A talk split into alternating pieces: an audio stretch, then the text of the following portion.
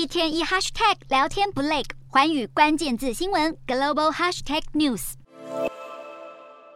美中上演科技霸权之争，美国频频拉拢盟友，一同限制对中国科技产品出口。不过，欧陆半导体强国荷兰却因为一直以来与中国保持密切商贸关系，不愿为了美国与中国撕破脸，让拜登政府十分焦虑。荷兰并不以生产晶片闻名，但却拥有全球最大的先进半导体设备公司艾斯摩尔。艾斯摩尔主要生产与销售用来制造晶片的 EUV 微影设备，客户遍布全球，包括台积电等跨国晶片厂。自从前总统川普与中国开启美中贸易战以来，美国政府就大力游说荷兰，要求艾斯摩尔停止对中国出口 EUV。拜登主政后，又更进一步限制美国科技产品流入中国，并积极说服日本、南韩与荷兰加入抗中行列，避免中国拿到艾斯摩。摩尔等企业出产的半导体制造设备。美国再怎么努力说服荷兰，还是卡关了。因为比起美国，中国才是荷兰最重要的贸易伙伴。中国外交部资料显示，荷兰是中国在欧盟的第二大贸易伙伴。荷兰自中国进口额每年以将近十趴的速度递增。荷兰经济事务与气候大臣阿德里安森斯当地时间二日接受《金融时报》专访时，指责美国对中国晶片限制已经严重打击荷兰工业。